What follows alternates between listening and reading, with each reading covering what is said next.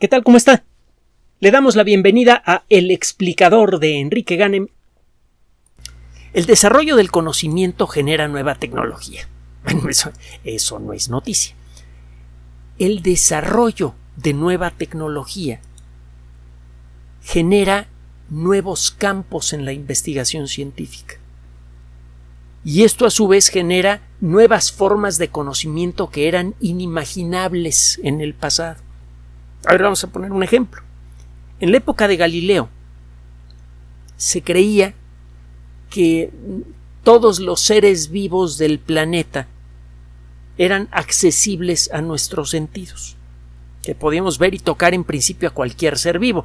Claro está, el ver una ballena es difícil porque normalmente están debajo del agua, y el tocar a un tigre sin que exista alguna muy buena protección entre, usted y el, animalito podría producir resultados desagradables, pues. Pero en principio, usted podía tocar a cualquier organismo vivo imaginable. Todos los seres vivos serían visibles a simple vista y serían reconocibles como tales. Galileo tomó lo que era en su época un juguete, el telescopio que se vendía en Holanda, desarrolla nuevas técnicas para la construcción de lentes y con eso desarrolla una nueva eh, rama del conocimiento, la astronomía observacional. Galileo también hizo otra cosa que para muchos resultó inesperada, incluso para el mismo Galileo. Cuando usted toma un telescopio y lo voltea, lo puede hacer con un juego de binoculares, ese instrumento se convierte de pronto en un microscopio. Tome usted unos binoculares, véalos al revés, véalos por, por, la lente que está al frente, técnicamente se conoce como el objetivo, la lente por donde usted se asoma, que está del otro lado, se conoce como ocular, adivine por qué. Bueno, usted mire la imagen que se ve a través del objetivo y acerque el ocular de, su, eh, de sus binoculares a la superficie de una mesa. Ponga usted cualquier cosa allí, una moneda, una hoja, acerque esto a un insecto. Va a tener que acercar mucho el ocular a aquello que va usted a observar, pero cuando lo haga, de pronto aparecerá una imagen muy clara y muy amplificada de la moneda, la hoja o el insecto. No sé, de hecho no creo que nadie sepa si Galileo eh, por accidente al hacer esto descubrió el principio del microscopio, pero lo cierto es que, y lo hemos comentado en otras ocasiones, Galileo es considerado como uno de los padres del microscopio precisamente porque poco después de la invención del telescopio desarrolló los primeros microscopios. Más o menos al mismo tiempo en el que Anton van Leeuwenhoek en Holanda estaba haciendo lo mismo. Fue un jueguito óptico muy interesante entre Italia y Holanda. El telescopio y el microscopio fue coinventado en esos países, fueron coinventados en esos países. El desarrollo de la microscopía reveló por un lado la existencia de formas de vida inimaginadas, no inimaginables, pero sí no imaginadas hasta ese momento. Al ver una gota de, agua sucia, inmediatamente eh, quedó claro que existen formas de vida microscópicas muy diferentes en forma a cualquier cosa viva conocida para la ciencia hasta ese momento. se acerca un microscopio de juguete a una gota de agua sucia, si la toma de un charco que ya tenga mucho tiempo estancado, y va a haber una cantidad de bichitos que se mueven de un lado a otro, y si juega con la amplificación del microscopio y se hace de algunas mañas, por ejemplo, si pone eh, unas cuantas pestañas o cabellos, si los tiene usted muy delgados en el, en el microscopio, puede usted crear pequeñas zonas rectangulares que un protozoario no puede superar. Entonces usted puede encajonar a un bichito y eh, puede usted amplificar mucho la imagen para verlo en detalle y lo que va a ver es muy diferente a cualquier cosa que haya visto en cualquier zoológico del mundo. Entonces, de arranque, con este nuevo instrumento, fueron descubiertas nuevas formas de vida, así como con el telescopio fueron descubiertos nuevos fenómenos en el cielo, como los cráteres de la Luna, las montañas lunares, los satélites de Júpiter y bla bla bla. Entonces, por un lado, estos instrumentos dieron nuevo conocimiento, pero también al principio, con mucha lentitud, se desarrollaron nuevas disciplinas. En la actualidad, la microscopía involucra una colección de técnicas enorme y cada una de esas técnicas es frecuentemente muy sofisticada. Hay subespecialidades en el mundo de la microscopía, la microscopía confocal, la microscopía electrónica de barrido, bla, etcétera, etcétera, etcétera. El desarrollo de esas nuevas técnicas ha revelado de pronto cosas inesperadas sobre la naturaleza de la materia. Por ejemplo, hemos averiguado detalles finos sobre el comportamiento de los electrones al tratar de construir un microscopio electrónico. El, hecho de tratar de construir un microscopio electrónico ayudó a corregir algunas de las perspectivas que teníamos sobre la forma en la que se mueven los electrones. Entonces los microscopios no solamente han servido para descubrir nuevas formas de vida, sino para el, eh, los principios básicos de funcionamiento de estos dispositivos nos ayudan a perfeccionar nuestro entendimiento de la naturaleza. Este proceso al principio fue lento, pero ha ido acelerando con el paso de los años, y en las últimas décadas, en particular en el mundo de las ciencias de la vida, el proceso ha sido rapidísimo gracias al desarrollo de nuevas técnicas que permiten explorar la estructura tridimensional de moléculas increíblemente pequeñas cada vez con más detalle, es que hemos desarrollado varias disciplinas muy avanzadas que describen aspectos del comportamiento de seres vivos que por mucho tiempo pensamos que estaban fuera de nuestro alcance poder estudiar. Por ejemplo, a principios del siglo XX, bueno, pues, eh, finales del siglo XIX y por accidente, lo hemos comentado en otras ocasiones, no nos vamos a meter al detalle porque además la historia es un poco desagradable, involucra el análisis de, de, de venas que cubrían heridas llenas de pus, un investigador descubre el ácido desoxirribonucleico. En la década de los 30, otros investigadores, toda una historia, descubren que el ácido desoxirribonucleico, o ADN para los cuates, es la molécula encargada de grabar la información genética, es la que transfiere las características de un ser vivo de una generación a otra. Molécula crucial para la vida. En la década de los 50 descubrimos la estructura básica del ADN y poco tiempo después descubrimos la forma en la que en el ADN se encuentra grabada la información genética. Por primera vez pudimos leer a nivel molecular el código genético. Con esto nació la nueva ciencia de la genética molecular. Al principio la genética molecular tuvo un desarrollo lento porque el estudiar la estructura de la molécula de ADN es escandalosa, terrible, maravillosa, horrorosamente difícil. Es una molécula larguísima. El ADN humano eh, mide como dos metros de largo si usted eh, lo saca del núcleo de cualquiera de nuestras células que tenga núcleo y lo estira. Y eh, la molécula tiene de ancho unas pocas diez millonésimas de milímetro. Está hecha de esferitas, átomos, que miden una diez millonésima de milímetro cada uno. Imagínense cuántos átomos de una diez millonésima de milímetro de diámetro eh, caben en una estructura espiral que tiene dos metros de largo. Es una cantidad de átomos brutal.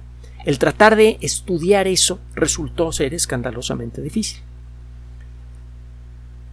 Empieza el siglo XXI y con él empieza la época de las computadoras realmente superpoderosas.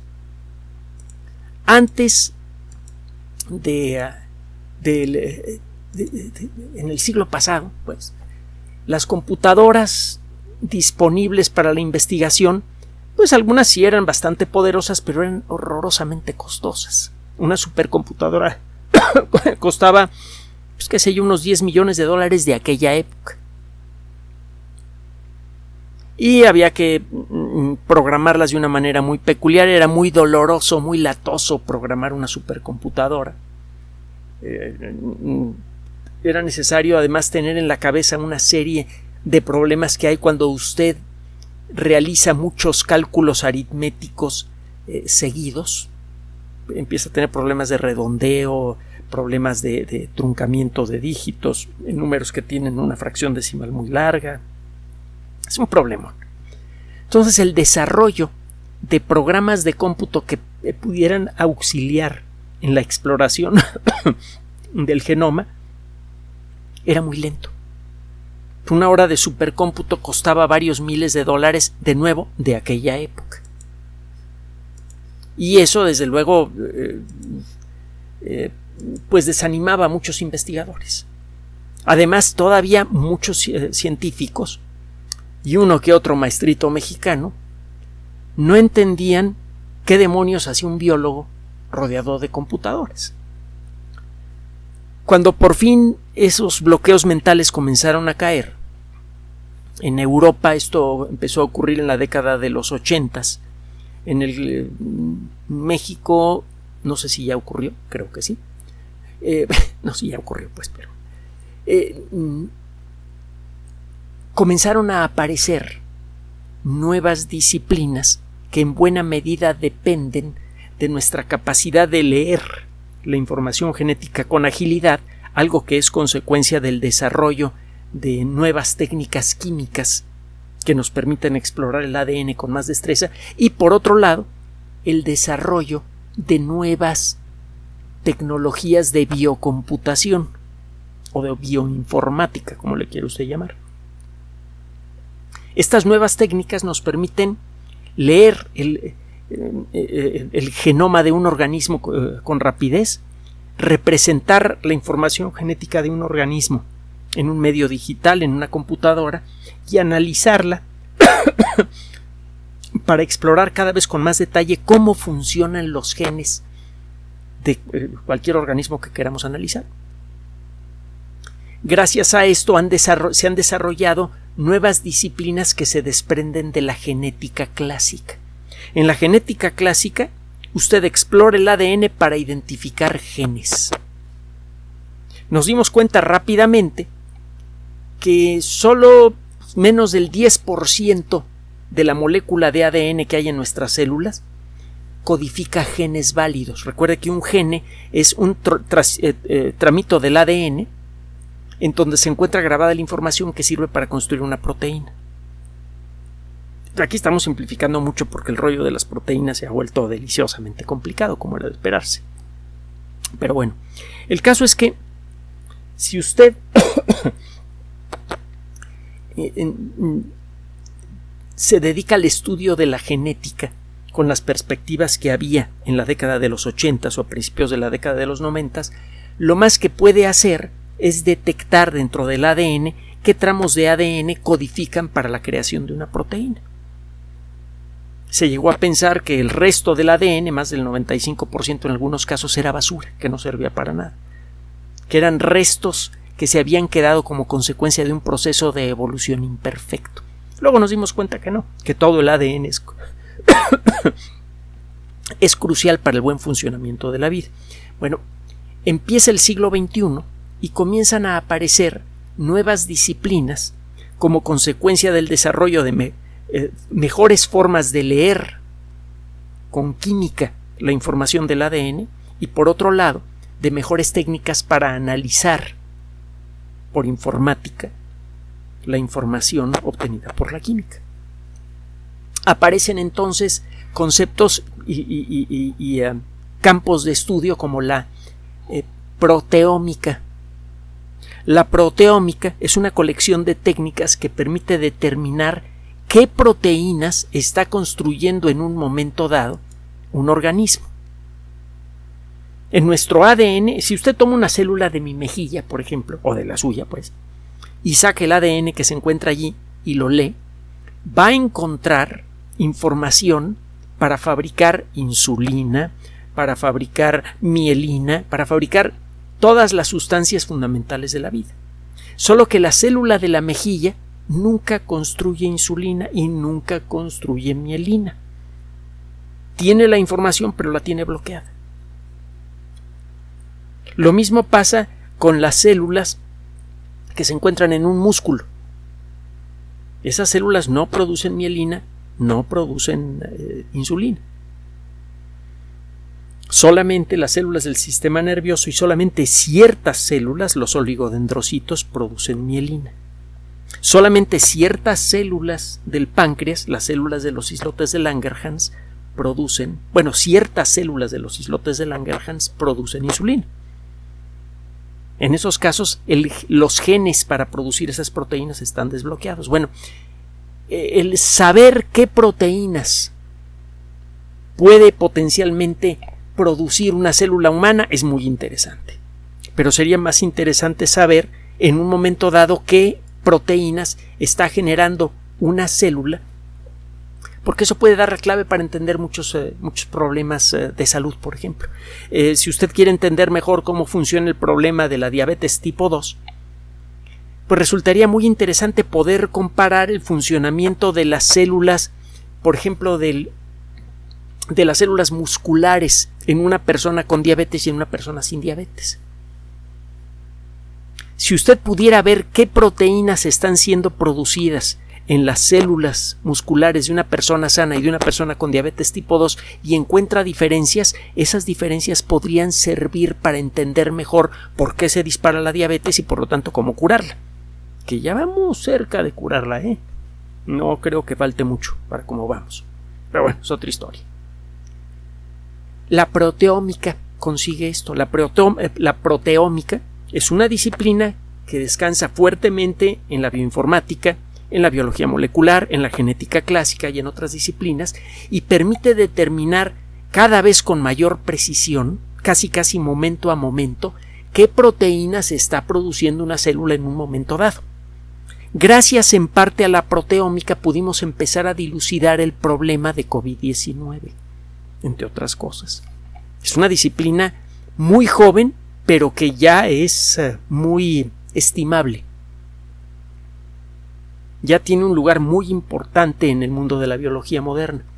Eh, existe también, existen también otras disciplinas, por ejemplo, la transcriptómica.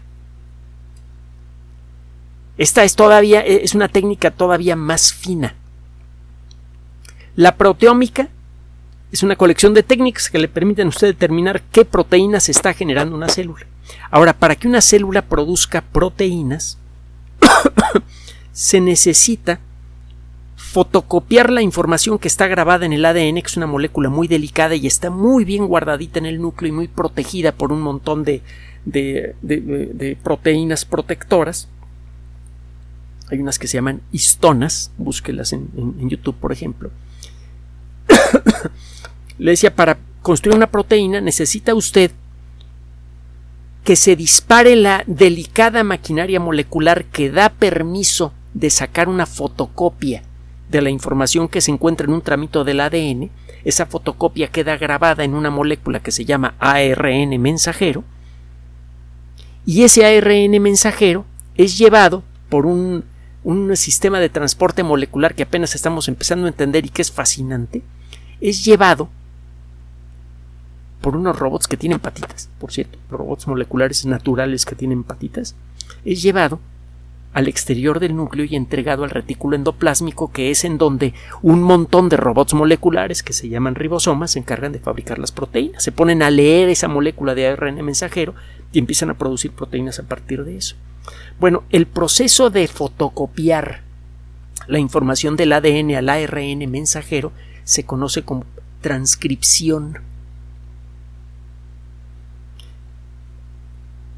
Si usted quiere entender por qué una célula de pronto puede producir mucha proteína y de pronto no, por ejemplo, una célula del sistema nervioso o una célula muscular de pronto puede activarse mucho, para eso necesita producir eh, en grandes cantidades y en muy poco tiempo ciertas proteínas que necesita para contraerse bien.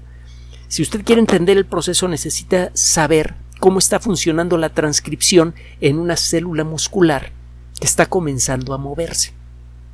La proteómica no se lo va a decir o no le va a dar el suficiente detalle, pero la transcriptómica sí.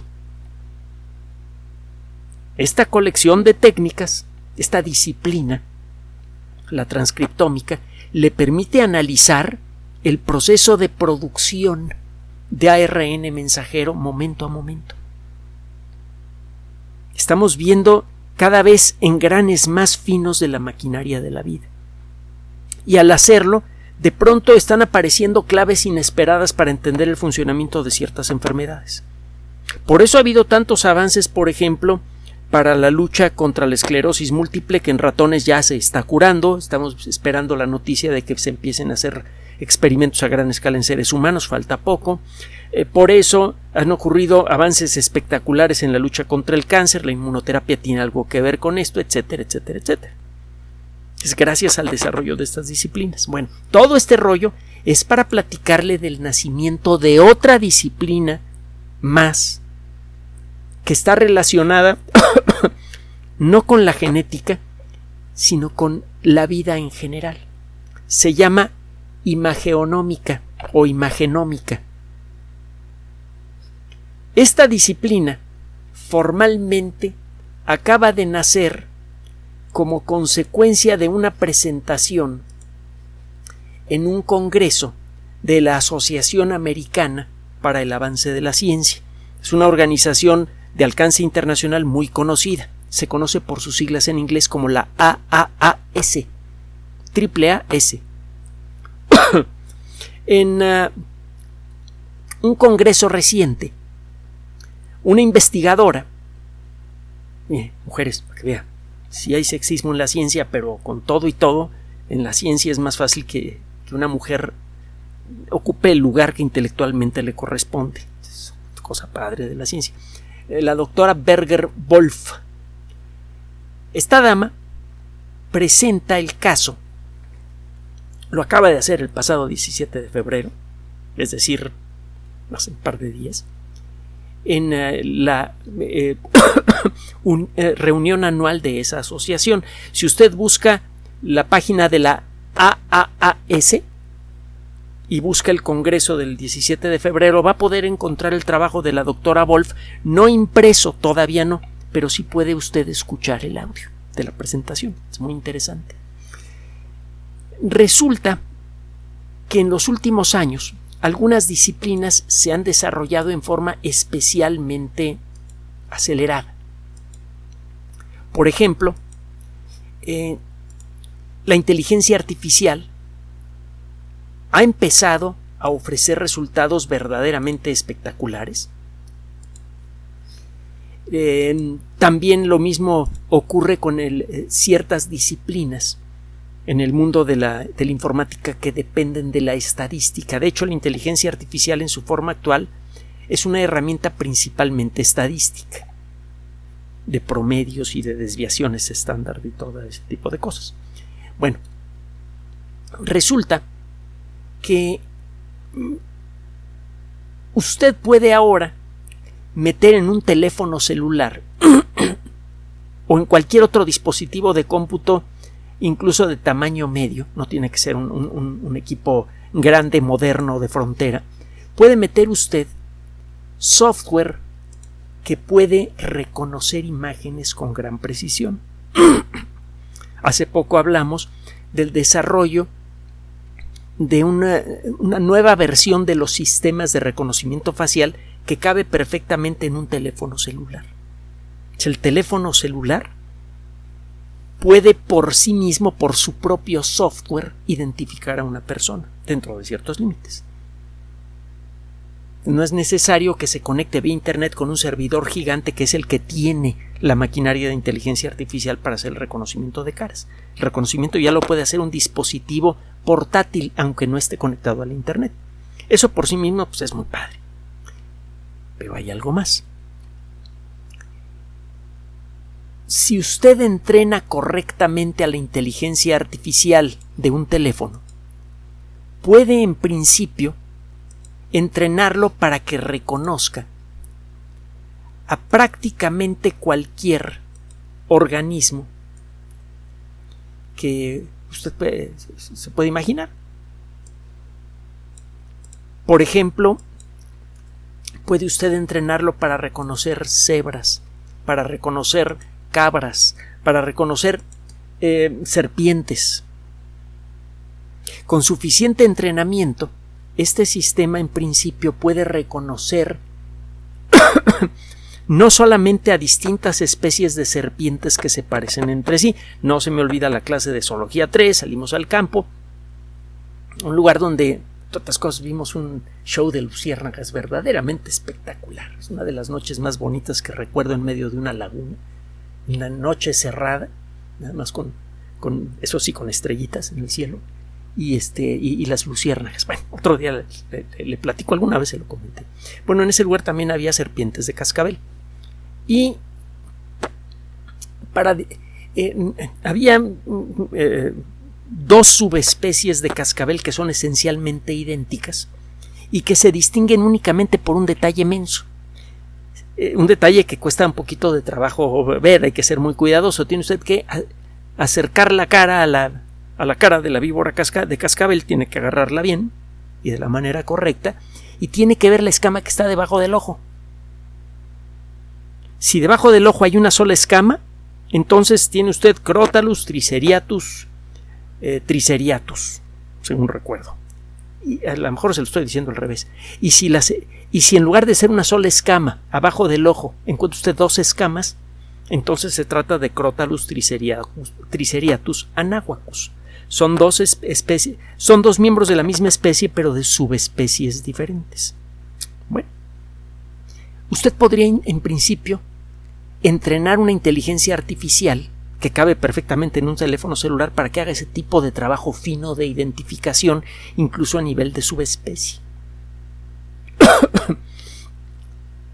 Entonces, de arranque, pues esto es muy padre porque puede usted utilizar un sistema de inteligencia artificial apoyándose en la capacidad de los teléfonos celulares para tomar fotos muy buenas.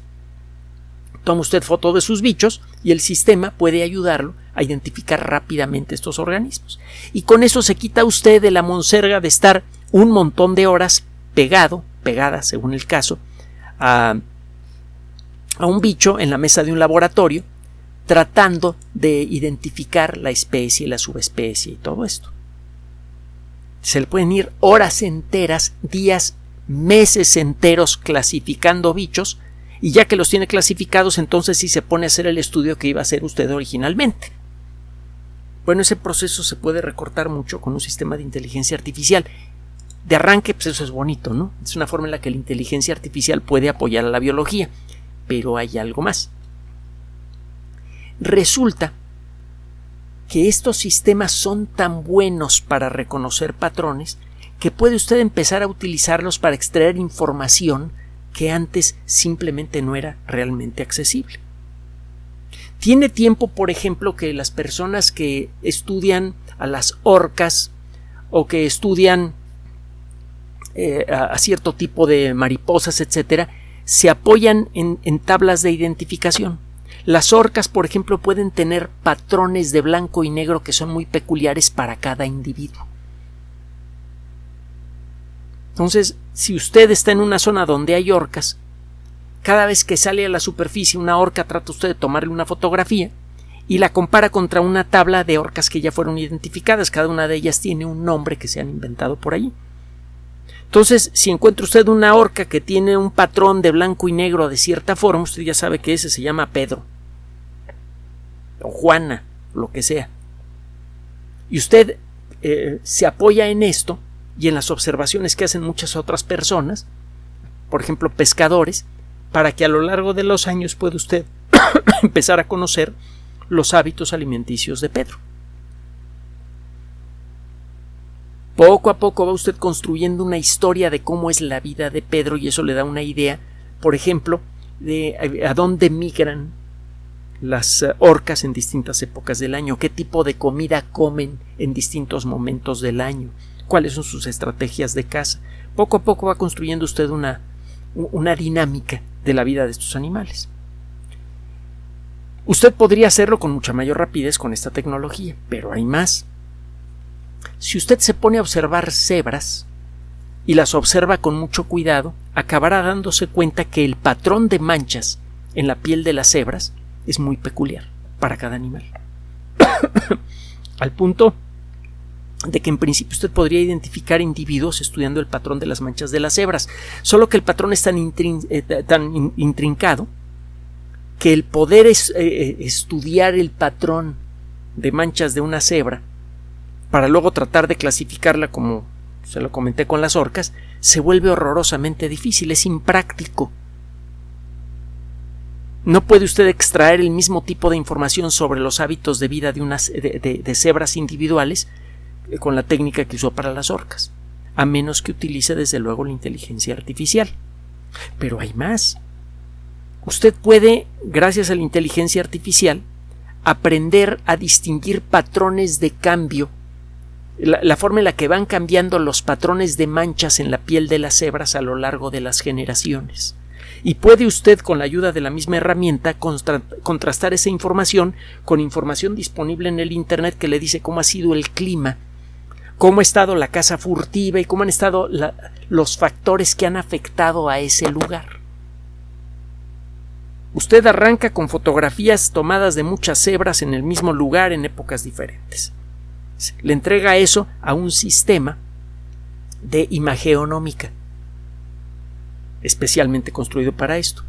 El sistema puede entonces contrastar las imágenes de cada cebra individual, identificar cebras individuales, seguirlas a lo largo de los años según se van tomando fotografías en la zona, y también puede buscar de motu propio información en tal página sobre meteorología, en tal página sobre noticias relacionadas con la cacería, etcétera, etcétera, para ver si existe algún patrón que afecte la evolución de los patrones de manchas de las cebras. Esto sería total, completa, absolutamente impensable con la tecnología que teníamos antes de la llegada de la inteligencia artificial portátil. Existen un montón de otras eh, posibles aplicaciones para esa tecnología. Por ejemplo, las mariposas. Mucha gente colecciona mariposas. Es una de las actividades relacionadas con, con las ciencias y en particular con la biología más socorridas en todo el mundo. Sabemos que a lo largo de los años ciertas especies van cambiando sus patrones de color y no entendemos bien a bien por qué. Para comenzar, el detectar estos cambios sutiles es muy difícil. Es un proceso muy lento y lleno de errores. Gracias a la imagenómica, eso está empezando a cambiar. Usted le pide a todas las personas que visitan una cierta zona en donde hay muchas eh, mariposas que está usted estudiando, que tomen todas las fotografías que puedan y que por favor hagan públicas esas fotografías, en Twitter, en Facebook, en alguna red social. El sistema se encarga de explorar esas redes sociales, buscar y detectar imágenes de mariposas de la especie que está siendo estudiada y luego analiza cada imagen para detectar los patrones de manchas. Los sistemas de inteligencia artificial son muy buenos para identificar a una mariposa independientemente que la vea usted de frente, de lado, que la fotografía esté borrosa o no. Todas las fotografías, las miles de fotografías que toman miles de personas que visitan una cierta zona protegida, haciendo turismo ecológico, y que por accidente toman fotografías de estas mariposas, esas fotografías se convierten en oro molido no solamente para las personas que pretenden proteger a las mariposas que se encuentran en ese lugar, porque pueden entender mejor en dónde viven y por lo tanto en dónde hay que protegerlas más. También les sirven a los especialistas en biología evolutiva para entender mejor cuáles son los mecanismos naturales que pueden en un momento dado presionar a una especie para cambiar. El, sistema podría detectar, por ejemplo, que un cambio importante en el clima puede presionar de manera indirecta a las mariposas a cambiar los patrones de manchas en sus alas. ¿Por qué? Un cambio en el clima puede hacer que los árboles con hoja grande ya no produzcan tantas hojas grandes porque hay, hay sequía Eso reduce la cobertura vegetal en la que se pueden esconder las mariposas y para poder escapar de las aves tienen que modificar sus patrones de color en las alas para hacerse lo más invisible posible ante los ojos de los, eh, eh, a los ojos de, las aves. Ese, ese, tipo de mecanismos se pueden identificar con la ayuda de la imagenómica. La imagenómica es una disciplina que se puede aplicar en muchos rincones diferentes de la biología, tantos que ni siquiera la autora de este trabajo puede imaginarlos todos, nada más puede eh, proponer algunos ejemplos. El trabajo fue muy bien recibido y eh, en los próximos meses comenzarán a aparecer en ciertos eh, servidores aplicaciones para teléfono celular o apps como se, le, se abrevia el término que van a servir para apoyar proyectos de investigación de imagenómica. Y esto va a permitir el desarrollo de nuevo conocimiento espectacular que sería inaccesible de otra manera sobre el funcionamiento de ecosistemas, sobre la evolución de la vida, sobre las técnicas de protección para especies amenazadas, etcétera, etcétera, etcétera. Y la misma tecnología aplicada en otros rincones del mundo de la biología va a tener los mismos resultados. Es una tecnología inesperada que involucra analizar imágenes específicas, por ejemplo, de mariposas, y ligar la información disponible en el Internet a la información que se está extrayendo de esas mariposas. Es algo verdaderamente espectacular, increíble, fabuloso. Pues ahí tiene usted. Acaba de nacer una nueva disciplina científica una que podría resultar excepcionalmente valiosa para nuestros, nuestros esfuerzos para conservar lo que queda del medio ambiente terrestre. Es eh, realmente extraño el caso de poder señalar la fecha de nacimiento de una disciplina científica. En este caso lo podemos hacer.